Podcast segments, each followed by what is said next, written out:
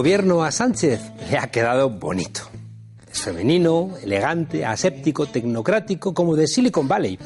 Que haya tantas mujeres es un logro civilizatorio.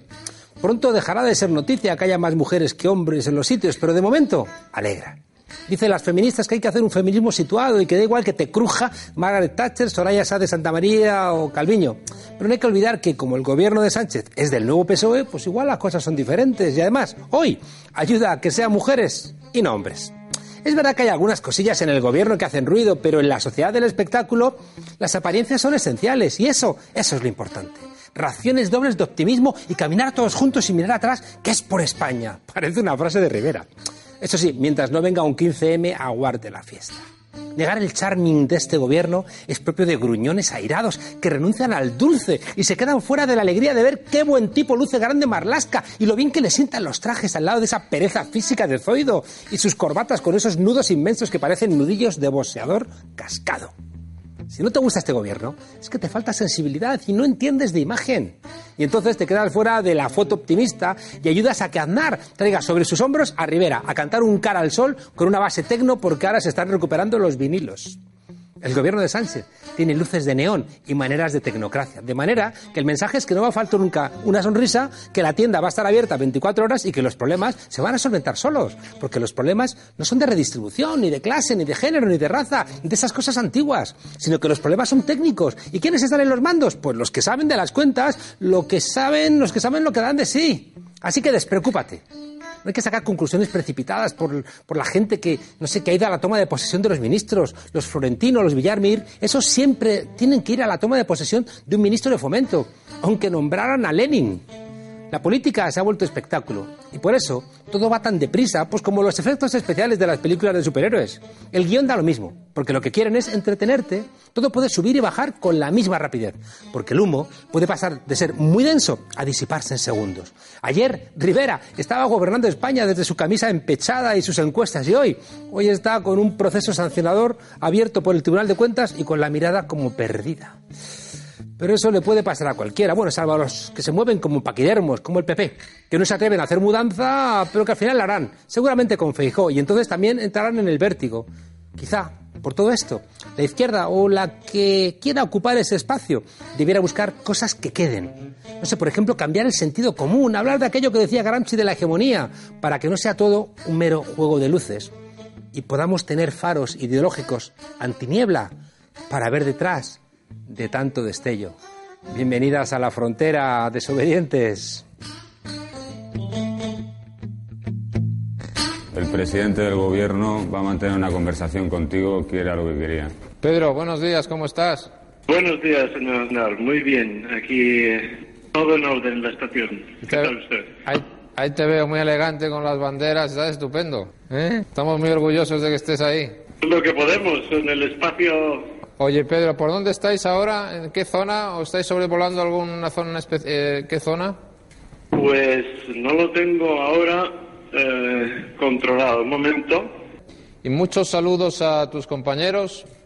Eh, que sea un éxito la misión. Y te esperamos aquí a la vuelta. Y como hemos quedado, nos reunimos para que nos cuentes todo lo que has hecho por allá arriba. Eso puede tardar hasta un mes o un mes y medio.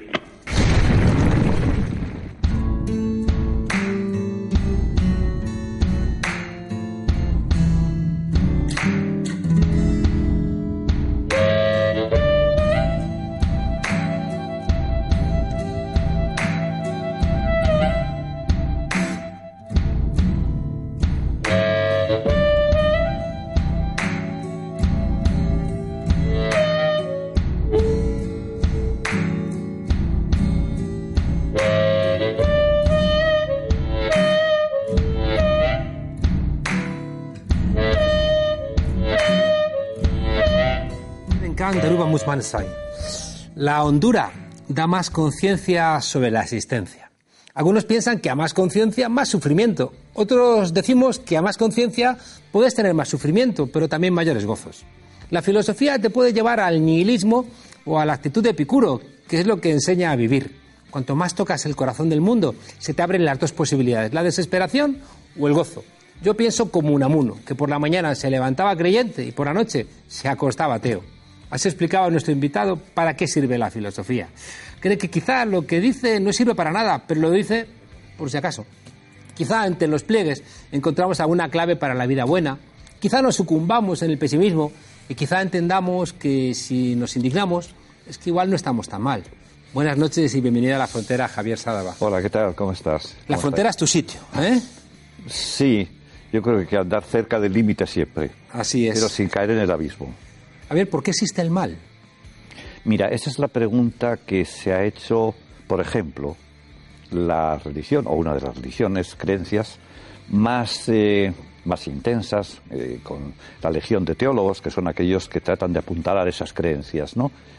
Y desde el principio tuvieron siempre el bicho dentro. ¿Y el mal qué es? Entonces le dieron mil vueltas. Unos dijeron que era la contraparte del bien, que no podía haber si no había mal. Otros dijeron que era la pedagogía para poder vivir bien, que primero había que pasar por el mal. Y otros al final acabaron diciendo que en último término era, bueno, no lo último, propio de la libertad humana que en un momento determinado cayó, no se sabe muy bien por qué lo de la manzana nos hizo caer tan bajos, ¿no? Y finalmente en lo que han quedado que es un misterio. Para mí es, ya que has tocado ese tema, mira, hay una sentencia, vamos, una sentencia, una frase que se le atribuye a Picuro y no es a Picuro, es a, a Lactancio, que por cierto fue un padre de la Iglesia que lo que hizo fue decir que había que perseguir a los herejes y tal. Y por cierto, aprovecho la ocasión para decirlo antes de volver a Epicuro y al mal, que en un examen una vez puse yo, dije que era de Lactancio y una chica examinándose en el examen que no había venido nunca a clase, sin embargo, vio mal los apuntes de otro y dijo, el mal es una cuestión de lactancia. No, bueno, no creo yo que sea eso, pero bueno. Entonces, el, eh, te decía que el, dilema es, si Dios es bueno y omnipotente, el mal no existe. Es así que el mal existe, el mal existe, y realmente existe el mal material, físico, el de la pena, el de la culpa. Eh, o Dios no es bueno o no es omnipotente. Y ahí nos quedamos. ¿Por qué nos ayudamos incluso cuando no podemos devolvernos el favor? Mira, el- yo una día que tengo de favores, que cuando hago un favor y trato de hacerlos y recibo y con agrado los que me hacen, no lo hago para que me lo devuelvan. Es decir, de la misma manera que pienso que el ser solidario es, hay reciprocidad, que el ser moral es hacerte eco de los otros, tener el espejo al otro, en lo que es el favor, yo creo que el favor es gratuito. Eso lo vieron bien además. En ¿Y los por qué lo hacemos? ¿Por qué entramos en una casa ardiendo para ayudar a alguien que no va a poder devolvernos el mismo favor? Mira, a veces nos jugamos la vida. Sí, yo creo que puede haber, mm, bueno, dos, hay más, ¿no? Pero tipificando un poco, uno puede ser una reacción espontánea porque somos empáticos, cosa que incluso está demostrada neurológicamente. Nosotros, en cuanto yo, que a, a ti te pasa algo bueno y seguro que te pasan muchas cosas buenas, ¿no? Últimamente sobre todo, pues inmediatamente se encienden a mí unas luminarias que son mis neuronas, ¿no? Y en otros casos... Todo en el espejo, ¿no? Las neuronas sí, sí, sí, espejo y- que por cierto se pensaba que estaban en el cerebro y está por todo el cuerpo, ¿no? Primero se, se, se investigaron, salieron, se descubrieron en, las, en, la- en los, en los monos, en nuestros primos, primos hermanos. Y el Richolati, el que la descubrió, fue premio Nobel. Después, por eso, me parece un descubrimiento que explica, bueno, explica hasta cierto punto la empatía. Y después, la otra razón por la cual yo puedo salir corriendo si te queman, pues no se te queman la casa, que a ti no te la van a quemar, ni mucho menos, ¿no? Esperemos, vamos, no, no, no, no se puede, en este país no se puede A decir ver el nunca. PP. ¿Eh? A ver el PP qué hace, porque cuando estos pierden el poder se ponen muy locos. No, quemar las naves tampoco. Hmm. Las naves no las van a quemar. Entonces, este, también es un acto de voluntad. Cuando tú en el otro ves a alguien que es como tú, que estás en el mismo barco, una cosa que repito yo con mucha frecuencia, que pertenecemos, bueno, no digo a la misma especie porque no me gusta la expresión y además no es muy exacta, pero sí que estamos, insisto, en el mismo lugar en donde, bueno, se juega lo que es la comunidad humana, hay una reacción, decir, a este le ayudo. Pero también lo matamos. En una guerra, en una confrontación. Esa es una de las características típicas de los humanos. Un ejemplo que yo lo digo también mucho y parece que es un poco repetirme como los chistes del sargento en la mili que decían, yo no la hice afortunadamente porque Yo por las. Pero es que a mí me Yo mandaban... porque me hice insumiso. Ah, exacto. De lo que tú mucho sabes. Yo sé bastante, sí, porque me, también me hice insumiso con vosotros.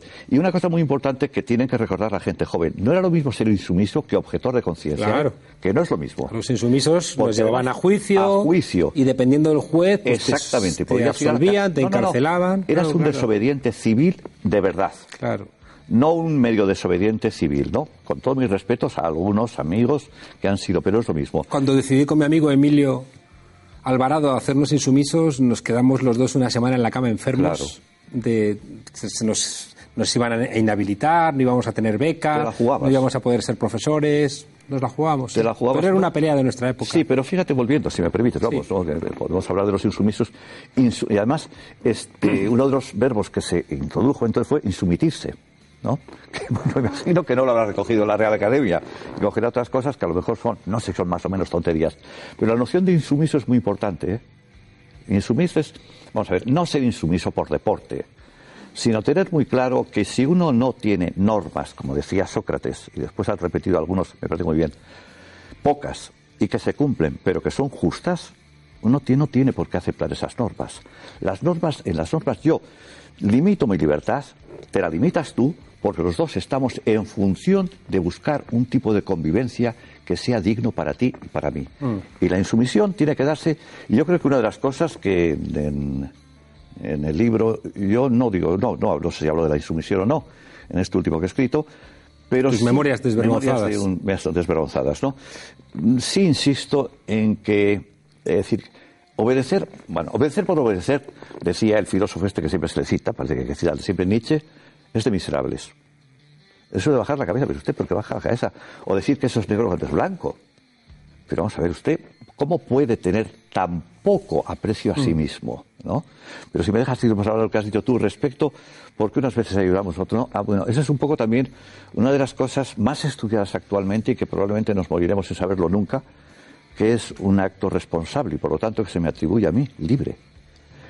Que ese parece, algunos dicen, yo en esto soy muy. Es decir, vivo en la contradicción. Científicamente, yo creo que no hay ninguna razón para decir que somos libres. Sin embargo, yo estoy a- hablando contigo y espero que alguien me esté viendo, o por lo menos yo sí estoy recordándoles, porque creo, no, espero alguien no, muchos, millones, este, porque creo al mismo tiempo. Millones no, pero algunas decenas de miles, ahora que son las exactamente 21 a 28. Pues fíjate, De hoy jueves- citaba a Nietzsche, que no es de mi, no me acuerdo, yo no soy de la suya, no es santo de mi devoción, pero de las muchas frases que tiene, una que dice que me parece importante, también la dice un tal Locke, que esa a los liberales les gusta mucho, ¿no? No, no lo que voy a decir yo, sino lo que decía Locke. Yo escribo, y con, escribo, pero si me leen cuatro o cinco, me bastan. Javier, Pinker dice que nunca en ningún otro momento de la humanidad hemos estado mejor que ahora. Mm, Las mujeres han estado más reconocidas, mm, menos pobres, eh, más nivel de salud, más nivel de, de- de- de educación. Y sin embargo, la sensación que tenemos no es esa. no solo la sensación, sino creo que Pinker ahí, eh, no digo que no sea veraz, si lo piensa, lo piensa. Bueno, Pero- las cifras no andan desencaminadas, ¿no? Yo- Miras el número de pobres. Perdona. eh, yo creo, vamos. Pinker, que yo, hay cosas de Pinker, del primer Pinker, y sobre todo desde el punto de vista. Bueno, él es discípulo a medias, a medias de Chomsky, pero no ha seguido a Chomsky después, eh, porque lo que está dando es bastante, me parece, mm, material y misiles a la derecha clásica. La, que estamos, pues, ¿por qué protesta usted? Pero yo creo que se hace una proporción que es falsa. Que, por ejemplo, haya más teléfonos ahora hace un siglo podría parecer un progreso, y lo es en términos puramente cuantitativos.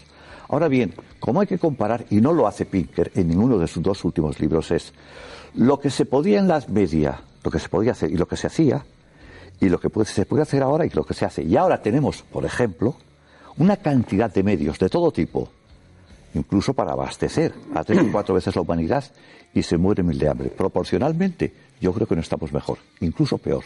Claro, pero la idea esa, por ejemplo, que hay, la esperanza de vida ha crecido, sí. hay menos pobres, eh, hay las mujeres, creo que es evidente, ¿no? Que en ningún otro momento de la humanidad han tenido tantos derechos como tienen ahora. Y sin embargo, es verdad que hay algo que no terminamos de clarificar, donde dices, algo me falla en ese discurso tan optimista de que debiéramos estar contentos por la mejora de esas Que por variables. cierto, el optimismo que está, no solo es Pinker, ¿eh? En este momento hay una especie de legión de optimistas que haría falta verlas precisamente con la hegemonía de los poderes, especialmente los poderes económicos, que son los principales, ¿no? Entonces, el, eh, yo, aparte de lo que he dicho antes, de la proporción, que en eso yo además soy muy aristotélico, yo creo que las cosas hay que verlas siempre equilibradas, como decía también Hume, que diría la gente, Hume, ¿no? Esto después no es tan verdad, porque esta gente no levanta las faldas a lo que ocurre. No digo lo que ocurre en Guatemala, países que van para atrás constantemente, en África. Países como España que tiene, bueno, yo me refiero a que, vamos a decir, me hago eco de Cáritas. 10 millones de gente que lleva muy mal. No, no será. Se dirá, sabes, que se distinguen pobreza y pobreza extrema.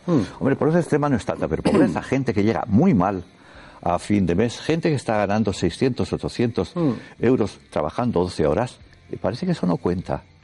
Que haya pena de muerte, y esto lo repito con mucha frecuencia, en la mayor parte de los Estados Unidos, eso parece que no cuenta.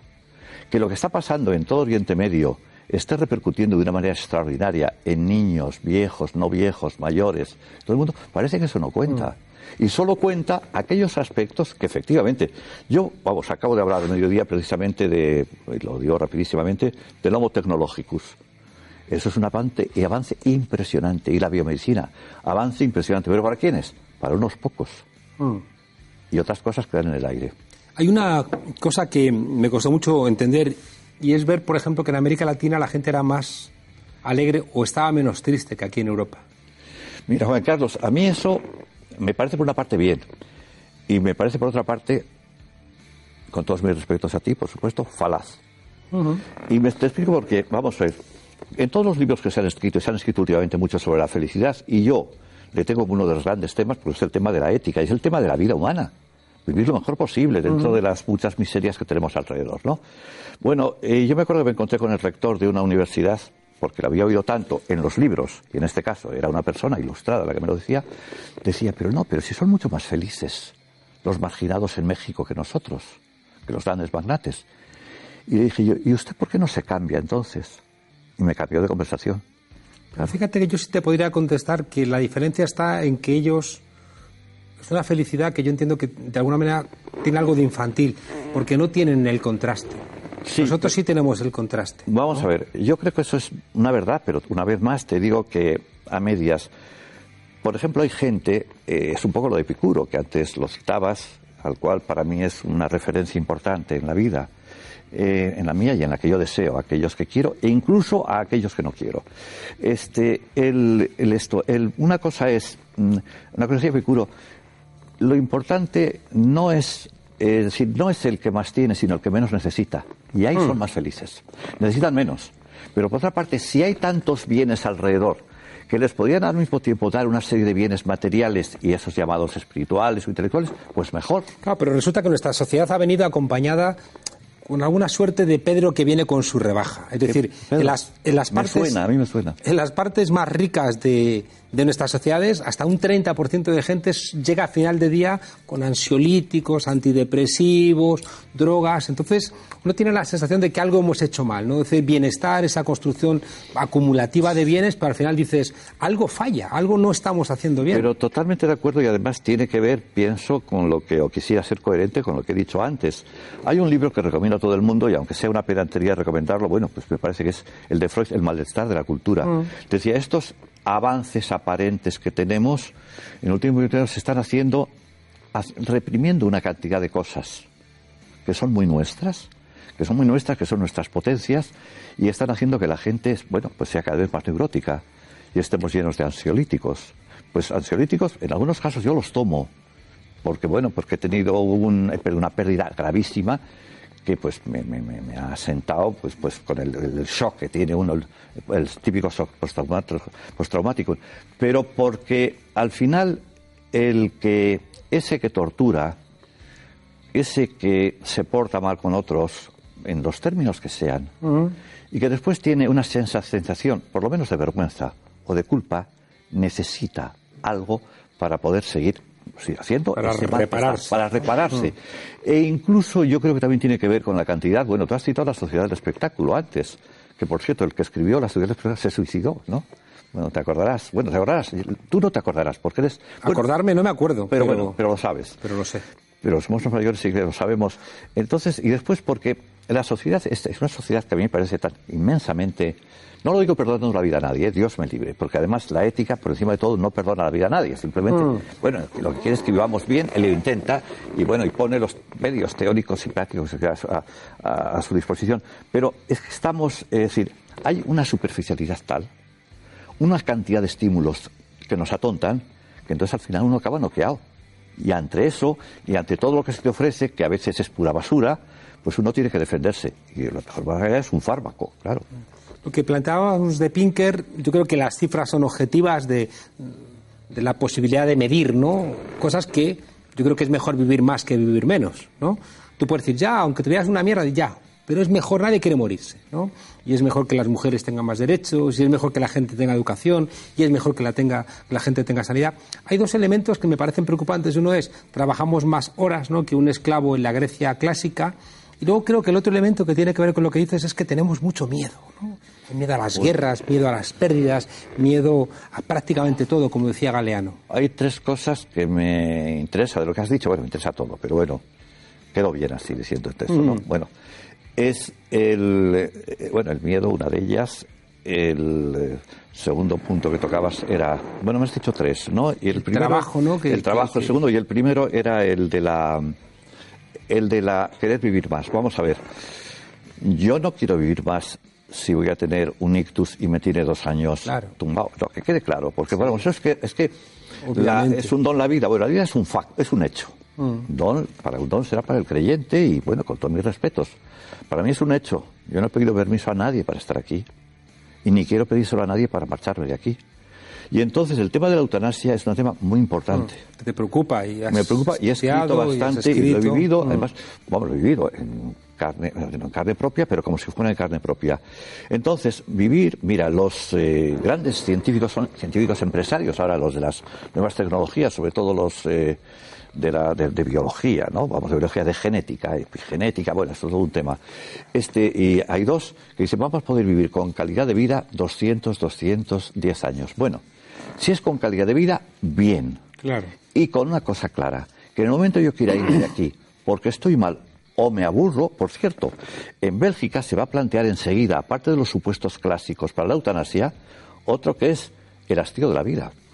Entonces, vivir más, pues mejor, ¿de acuerdo? A principio del siglo en España la media era como 30 años, una cosa, vamos, bajísima, ¿no? Y ahora son 85, 84, bueno, algo menos las mujeres y parecido los hombres. Bueno, pues a mí me parece en principio bien, pero se volvemos siempre con lo mismo. El asunto no es, no, bueno, siempre me tiene que salir algo en latín, es de Séneca. Vita non lunga, sed bona. La vida que no sea larga, sino buena.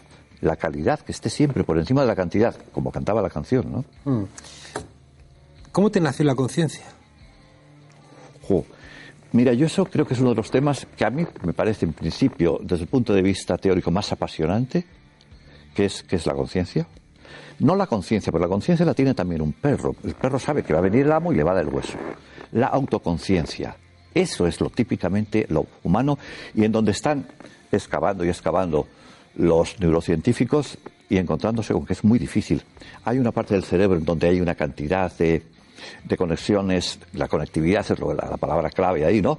Que hacen que en un momento determinado pasemos del homo. Bueno, aparte de una cosa, no hay un paso, hoy me despierto y ya soy consciente. El Homo habilis de hace un millón y medio de años era consciente, autoconsciente. A lo mejor no. Es decir, que es un proceso, un proceso en el cual estamos nosotros, no sabemos bien dónde podemos llegar y tampoco sabemos bien catalogar a los otros. Pero nosotros sabemos que en un momento determinado yo estoy, soy consciente de que estoy hablando contigo y tú eres consciente. Entonces, hay dos tipos. Una cosa es ese tipo de conciencia que no lo sabremos nunca. Yo creo, bueno, ojalá sí, pero creo hay un último artículo que, bueno, que dice, bueno, siempre dicen lo mismo, que está en todas partes del cerebro, etcétera, pero no acaban de ponerse de acuerdo y será muy difícil. Y hay otra idea de conciencia que me parece esa fundamental. La idea kantiana es, eh, bueno, Kant es un gran filósofo, estoy seguro que todo el mundo lo sabe, es que yo una vez leí, y ahora leí en un libro de filosofía, Kant, decía, murió en y murió. Y era pequeñito, era pequeñito, bueno, 1,50, pero bueno, ¿qué tiene que ver que fuera pequeñito? Bueno, a lo mejor... a lo mejor Su era- filosofía, ¿no? No, y tantos, y Canetti, y tantos más, ¿no? Pero... Es como la vicepresidenta, Soraya, que es pequeñita, pero su poder era Pero inmenso. matona, matona. matona. Entonces, este, el, el- la conciencia importante es la conciencia moral, el tribunal de la conciencia. Cuando dentro de las posibilidades que tenemos, que no son tantas como creemos para hacer introspección y saber qué es lo que hacemos, lo que queremos hacer, lo que esperamos de los otros, lo que a mí me hace en esta vida, bueno, pues ser, bueno, ser un poco más atento a las cosas que hay a mi alrededor.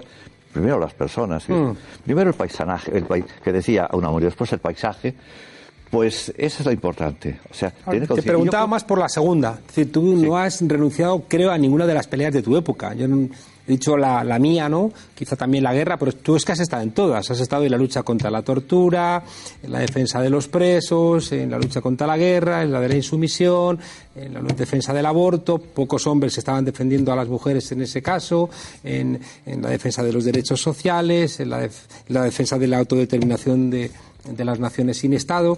Prácticamente has peleado todas las peleas de tu, de tu generación. Eso es verdad. ¿Por qué? Y sí, y creo que me he radicalizado incluso. Es decir, con la tolerancia que uno va cogiendo con los años, eh, no la intolerancia sobrante, que diría muy bien Marcuse, no, la, tolerancia, sobre- no, no, lo que no lo me parece absolutamente intolerable, pues eso estoy intolerable. Pero todo lo demás, digamos que soy muy abierto, pero a mí me parece cada vez más que podríamos hacer infinitas, no infinitas, innumerables cosas mejores y no las hacemos, ¿no? Ahora, la pregunta es muy difícil de contestarte y sobre todo me gustaría yo tener un gran observador que dijera, ¿por qué haces eso? Yo, mira, yo así una, una, una pregunta, de una respuesta rápida, pero creo que es la que, la que, en la que pienso, en la que creo, que por encima de todo me apetece ser fiel a mí mismo. Pero no te pasó como a Nietzsche, que viste a alguien maltratando un caballo o algo así que de No, repente dijiste, no, no, "Mm, aquí yo- qué está pasando. No, yo sigo siendo rara avis, porque es verdad. Creo que en esta serie de que has dicho tú y algunas otras más que vienen y están por venir, vendrán, sin duda alguna, eh, me encuentro también bastante solo. O sea, dentro de lo que es mi, mi, mi- ámbito, mi, humus intelectual, pues eh, me encuentro bastante solo, ¿no? Pero eh, yo no, no, no he visto el caballo, he visto muchas cosas, creo que hay algunas que me han, que todas ellas han ido haciendo que al final de- el lienzo sea el que te he dicho, que me quiero ser, a- me tocar, me- tocarme a mí mismo y ver que hay, bueno, que mi corazón sigue latiendo, ¿no? Bueno, pues mi infancia sí que ha sido en ese sentido, me ha enseñado mucho. Yo nazco en Euskadi, una parte muy castellanizada, que es Portugalete, pero con los girones de la guerra allí. Y veo cómo mi padre tiene que trabajar, cómo le quitan su puesto de funcionario, cómo algunos hermanos míos acaban en la cárcel. Todo ese tipo, y o cercanos, próximos, todo eso evidentemente me dio una conciencia política. Y en eso estoy muy agradecido a mi niñez, mi adolescencia, en donde estuve. Pero después uno construye eso, porque hay otra gente que lo vivió igual que yo y están en la otra orilla, están en la otra frontera. ¿no? Oye, los ordenadores, a ti que te interesan las tecnologías, ¿nos ordenan o nos desordenan? Sí, es muy. Eso es. eh, últimamente además estoy hablando bastante de eso porque a mí me pasa una cosa muy contradictoria, pero bueno, yo. eh, a mí, pues hay una serie de contradicciones, la de la libertad, que a mí me parecen creativas. porque voy a decir yo que. Eh, voy a negar lo que me interesa políticamente. Acabo enseguida. Llevo a los ordenadores, ¿eh? pero déjame hacer esta Te paradilla. dejo, te dejo. A mí que siempre cuando contesto empiezo así y me regañan, ve al grano. ¿Ah, sí? Yo te dejo que no vayas al grano, Bueno, que pues sí, voy a hablar inmediatamente, ¿no? Pero este, no las contradicciones, bueno, pues hay tantas que tiene uno, uno dice, bueno, es que yo sigo queriendo una democracia directa. Al mismo tiempo prefiero que ganen unos que ganen otros. Es decir, que hay una especie de contradicción ahí.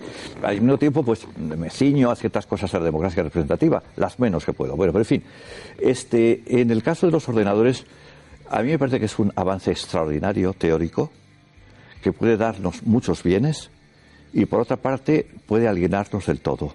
Pero eso es como la rueda que se inventa en Sumeria, que al principio es el gran avance, pero es posibilitar el comercio, cosa que agradecería mucho Escotado, por cierto.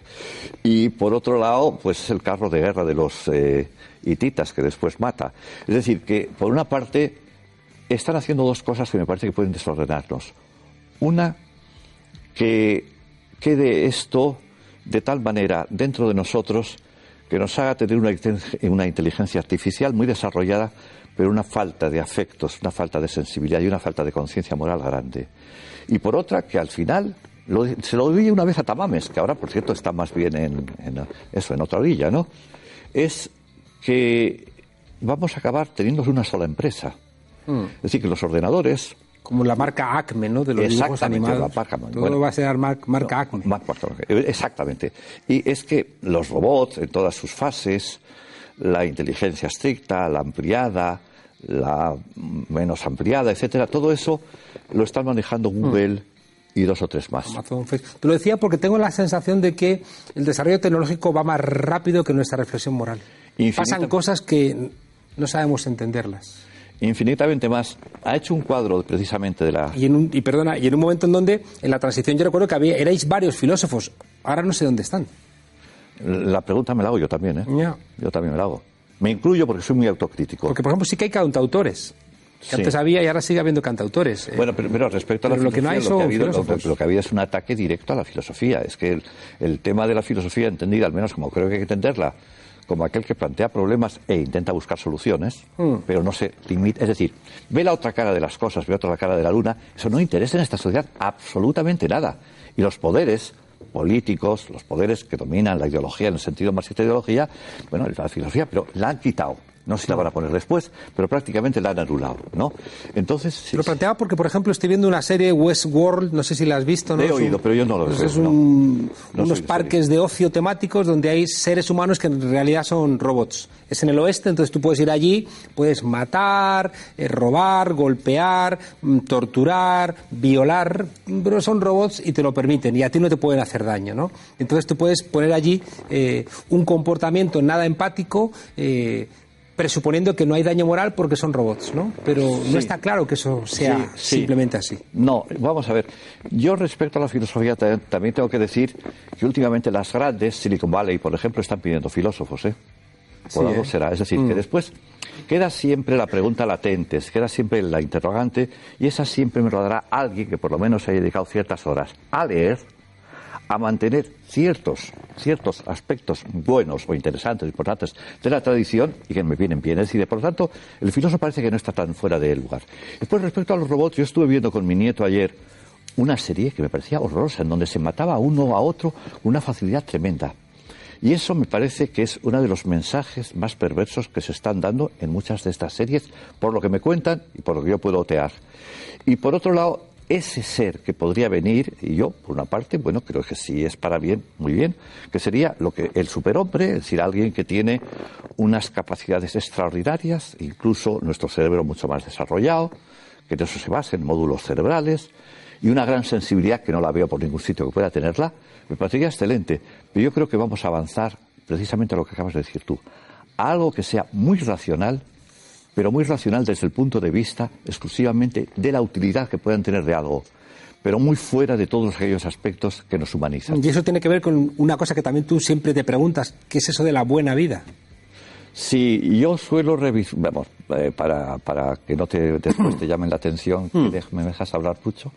Eh, mira, suele- eh, yo la dejo en dos cosas, la buena vida. Es en tres. Una, gozar de todos los placeres que tengamos a mano sin hacer mano a, mano a otro. Si hay un buen vino, el que estás tomando ahora no es buen vino, pero bueno, si hay un buen vino, un buen vino. Lo Es agua. Es agua. Keine Macht den Dürfen. Ya, pero... Keine Macht den Dürfen, mein Freund. Sí, señor. Y, y, y kenne das.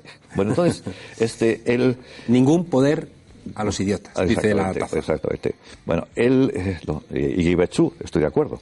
Entonces, este, el, el, el, el- ¿qué- qué es lo del, Sí, lo de- est- estamos nos vamos como, como, Claro, a, como- nos vamos no, como a mil sitios, ¿no? Es- Eh, te planteaba te planteaba si la buena vida de alguna Era, manera no, en este mundo de desarrollo tres tecnológico Cosas, tres cosas que, bueno, después ya utilizaremos en, como en todo, en todo el problema no es el qué, lo decía, si querer lo que, sabemos lo que queremos, querer vivir bien, hasta el suicida. El problema es cómo. Bueno, yo creo que hay tres cosas para vivir bien. Bueno, era lo del agua o vino, o en un término, la amistad, ¿no? que es una de las cosas más gratas que puede tener el ser humano, y la otra, la conciencia satisfecha. Es decir, cuando tú haces aquello que crees que debes de hacer y por lo tanto te sientes contento, no te tienes miedo a ti mismo, que es la- una de las pruebas mayores de felicidad, percibirse, como decía Walter Benjamin, a uno mismo sin miedo. Y la tercera, pero que sea para todos. claro la tercera es importante porque hay gente que dice la segunda claro Fundamental. ya eh, ¿a quién le hace daño pensar en algo que es más grande que nosotros mismos? Bueno, a algunos les da su consuelo, ¿no? Es decir, la idea que se tiene de los dioses, de Dios, en las diversas religiones, pues claro, no habría que olvidar que hay como 10.000 religiones, claro, o que no solo es esta, la culturalmente la nuestra, en la que hemos crecido. Y a ese, ah, bueno, eso es, más bien les consuela, les consuela de los males que pueda tener este mundo y sobre todo de una de las, de las causas de nuestra de nuestras emociones más tristes, que es la muerte, ¿no? Y entonces se crea un ser superior.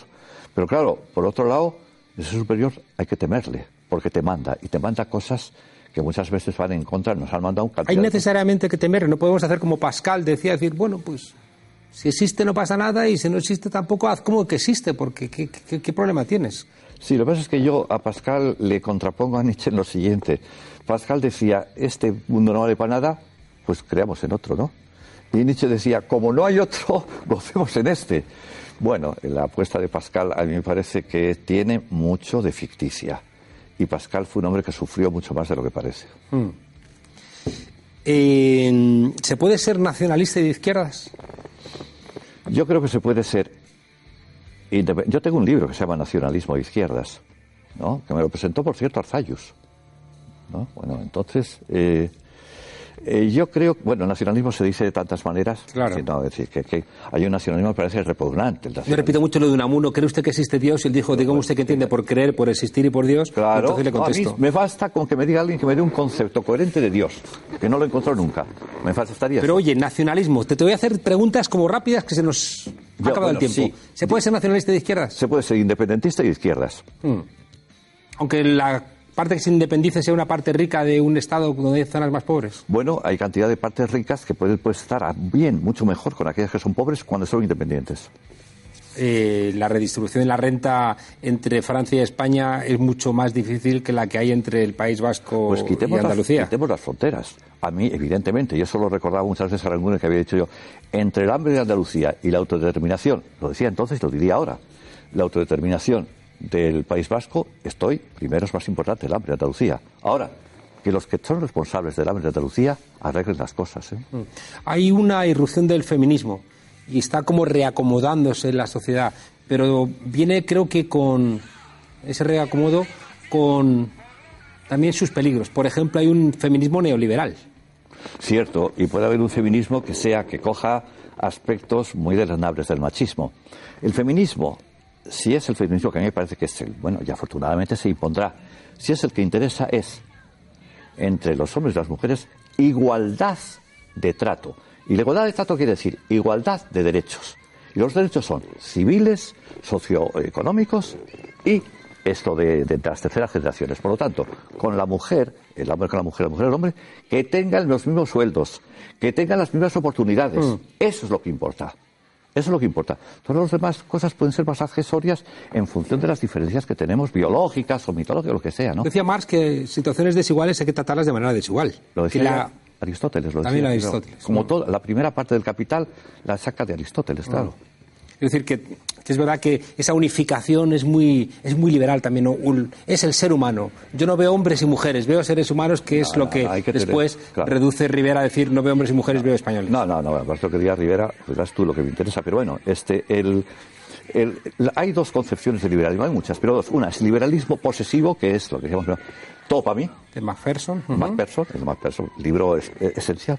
Y el liberalismo que decía Chomsky, si lleva sus últimas consecuencias, lleva mm. al anarquismo, al sano anarquismo, al, sano. que es que yo quiero ser un individuo que tengo para mí como el otro, mm. exactamente igual que el otro. Javier Sada, ¿merece la pena revisar la transición española? Yo creo que sí. Porque en tu libro haces un repasito también de gente que son como grandes gurús, grandes figuras intocables y que tú no dejas títere con cabeza. Sí, lo hago respetándoles porque yo no suelo faltar al respeto a nadie, pero no me callo tampoco.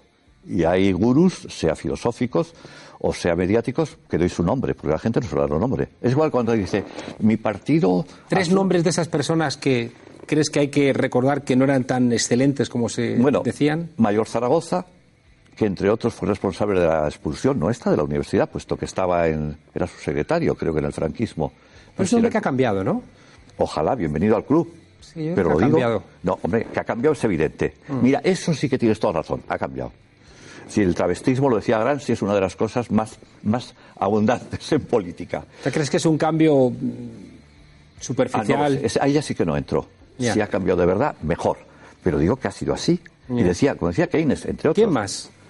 Digo de Lledó, que a mí me parece, así como me parece una persona excelente, como se portó bien conmigo, pues digo que filosóficamente que no, me parece que tiene los méritos que después le ha dado lo que llamamos el establishment.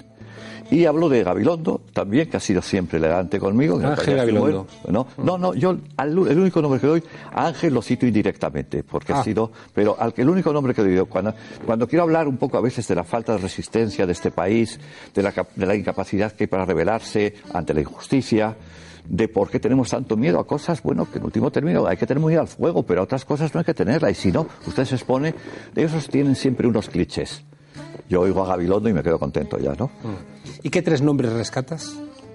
Mira, yo a Anguita, que me parece una persona, me pareció, siempre que le he visto me ha parecido excelente, a Camacho, que en lo que le conocí y en lo que vivió me parece que siempre fue, fue ejemplar, que es muy importante. O sea, en la ética tiene mucho de modelo también. Actúe usted en la vida como es, ¿no? Y después, y yo en lo que, en lo que es eh, ya lo más cercano, todos los que nos participamos, el 11M. ¿Y de pensamiento no rescatas a ningún pensador, a ningún... Bueno, sí, a Ferrater Mora, pero claro, el hombre vivió la mayor parte fuera de este país. Y de otros, bueno, al que éramos ideológicamente muy distintos, pero que ha sido para mí el mejor filósofo que ha habido en España, murió hace poco y yo le hice un obituario, que es Jesús Mosterín, que por cierto, como yo, era de Bilbao, Era una persona grande. ¿Cuántos olvidados de la filosofía? Me acuerdo de Valverde. de Carlos Valverde, que Eh, fue... no, José... Era José Luis Valverde, ¿no? Había otro Valverde. Claro, es que Carlos. Valverde era el jesuita, es José Luis, que así, José Luis fue el que dimitió él Sí. cuando echaron de la universidad, lo cual creó un problema. Y es que cuando retomaron a los expulsados, eran expulsados, pero él fue el que dijo, no hay ética voy. sin estética. Entonces se quedó. Y se No hay quedó, ética, no la- estética. Y es el que dijo, cascando las palabras como nueces, Exactamente. construye don Martín no. Heidegger, pero grulleces. Javier, me he quedado con mil preguntas en el tintero, tendrás que venir otra vez aquí. O lo haremos en un café, aparte que lo encantado cuando queráis. A la frontera. Tenemos también un, un café pendiente en donde allá podamos además eh, os pueda decir cosas, bueno, os puedo decir aquí exactamente. Aquí se puede decir casi todo. Todo, casi todo. Cuando entonces esto, pues me meta con Podemos también. Puedes meterte También. con Podemos, ¿no? Y con Lo este haré- gobierno con tan Garrido. estético Con este- que con- tenemos hoy. el amor me te ve con cariño, que quede claro, ¿eh? O sea, además, fíjate, una cosa, la última que quiero decir, independientemente yo que vote o no vote, yo soy no votante, si vote, yo voté a Podemos la primera vez que salí Podemos porque mi mujer en el lecho de muerte me dijo, vota a Podemos.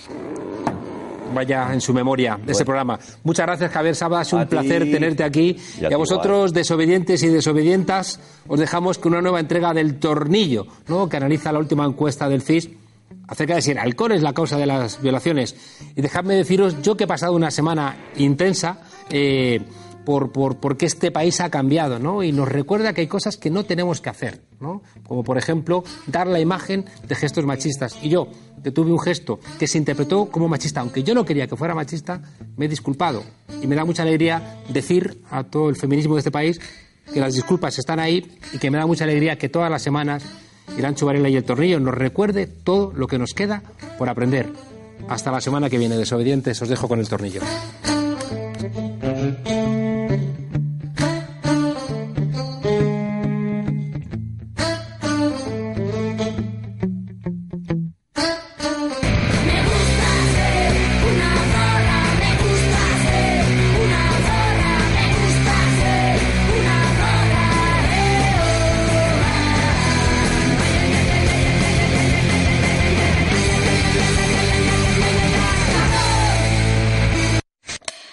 Bienvenidas al Tornillo, el microespacio feminista en la frontera. Hoy vamos a hablar de por qué nos violan. Precisamente esta es una pregunta que se ha hecho la delegación del Gobierno para la violencia de género. ¿Qué digo yo que será la delegación del Gobierno contra la violencia de género? Y han hecho una encuesta. La primera encuesta sobre percepción social de la violencia sexual. Y según este estudio, el 50% de los hombres españoles y el 46% de las mujeres cree que el alcohol es la causa de las violaciones. Y dos de cada diez hombres no ven necesario castigar por ley el sexo no consentido dentro de la pareja. ¿Y por qué pongo esta cara de psicópata? Pues igual porque acabo de descubrir que vivo entre psicópatas, o más bien que vivís como yo en una sociedad heteropatriarcal y violenta contra las mujeres, que considera que la violación es lo normal que la mitad de los hombres y casi la mitad de las mujeres considere que el alcohol es la causa principal de las violaciones y teniendo en cuenta que vivimos en una cultura en la que prácticamente todo se celebra bebiendo alcohol, pues os quiero comunicar que vivimos en una sociedad en la que la mitad de la gente considera que lo normal es violar, pero claro,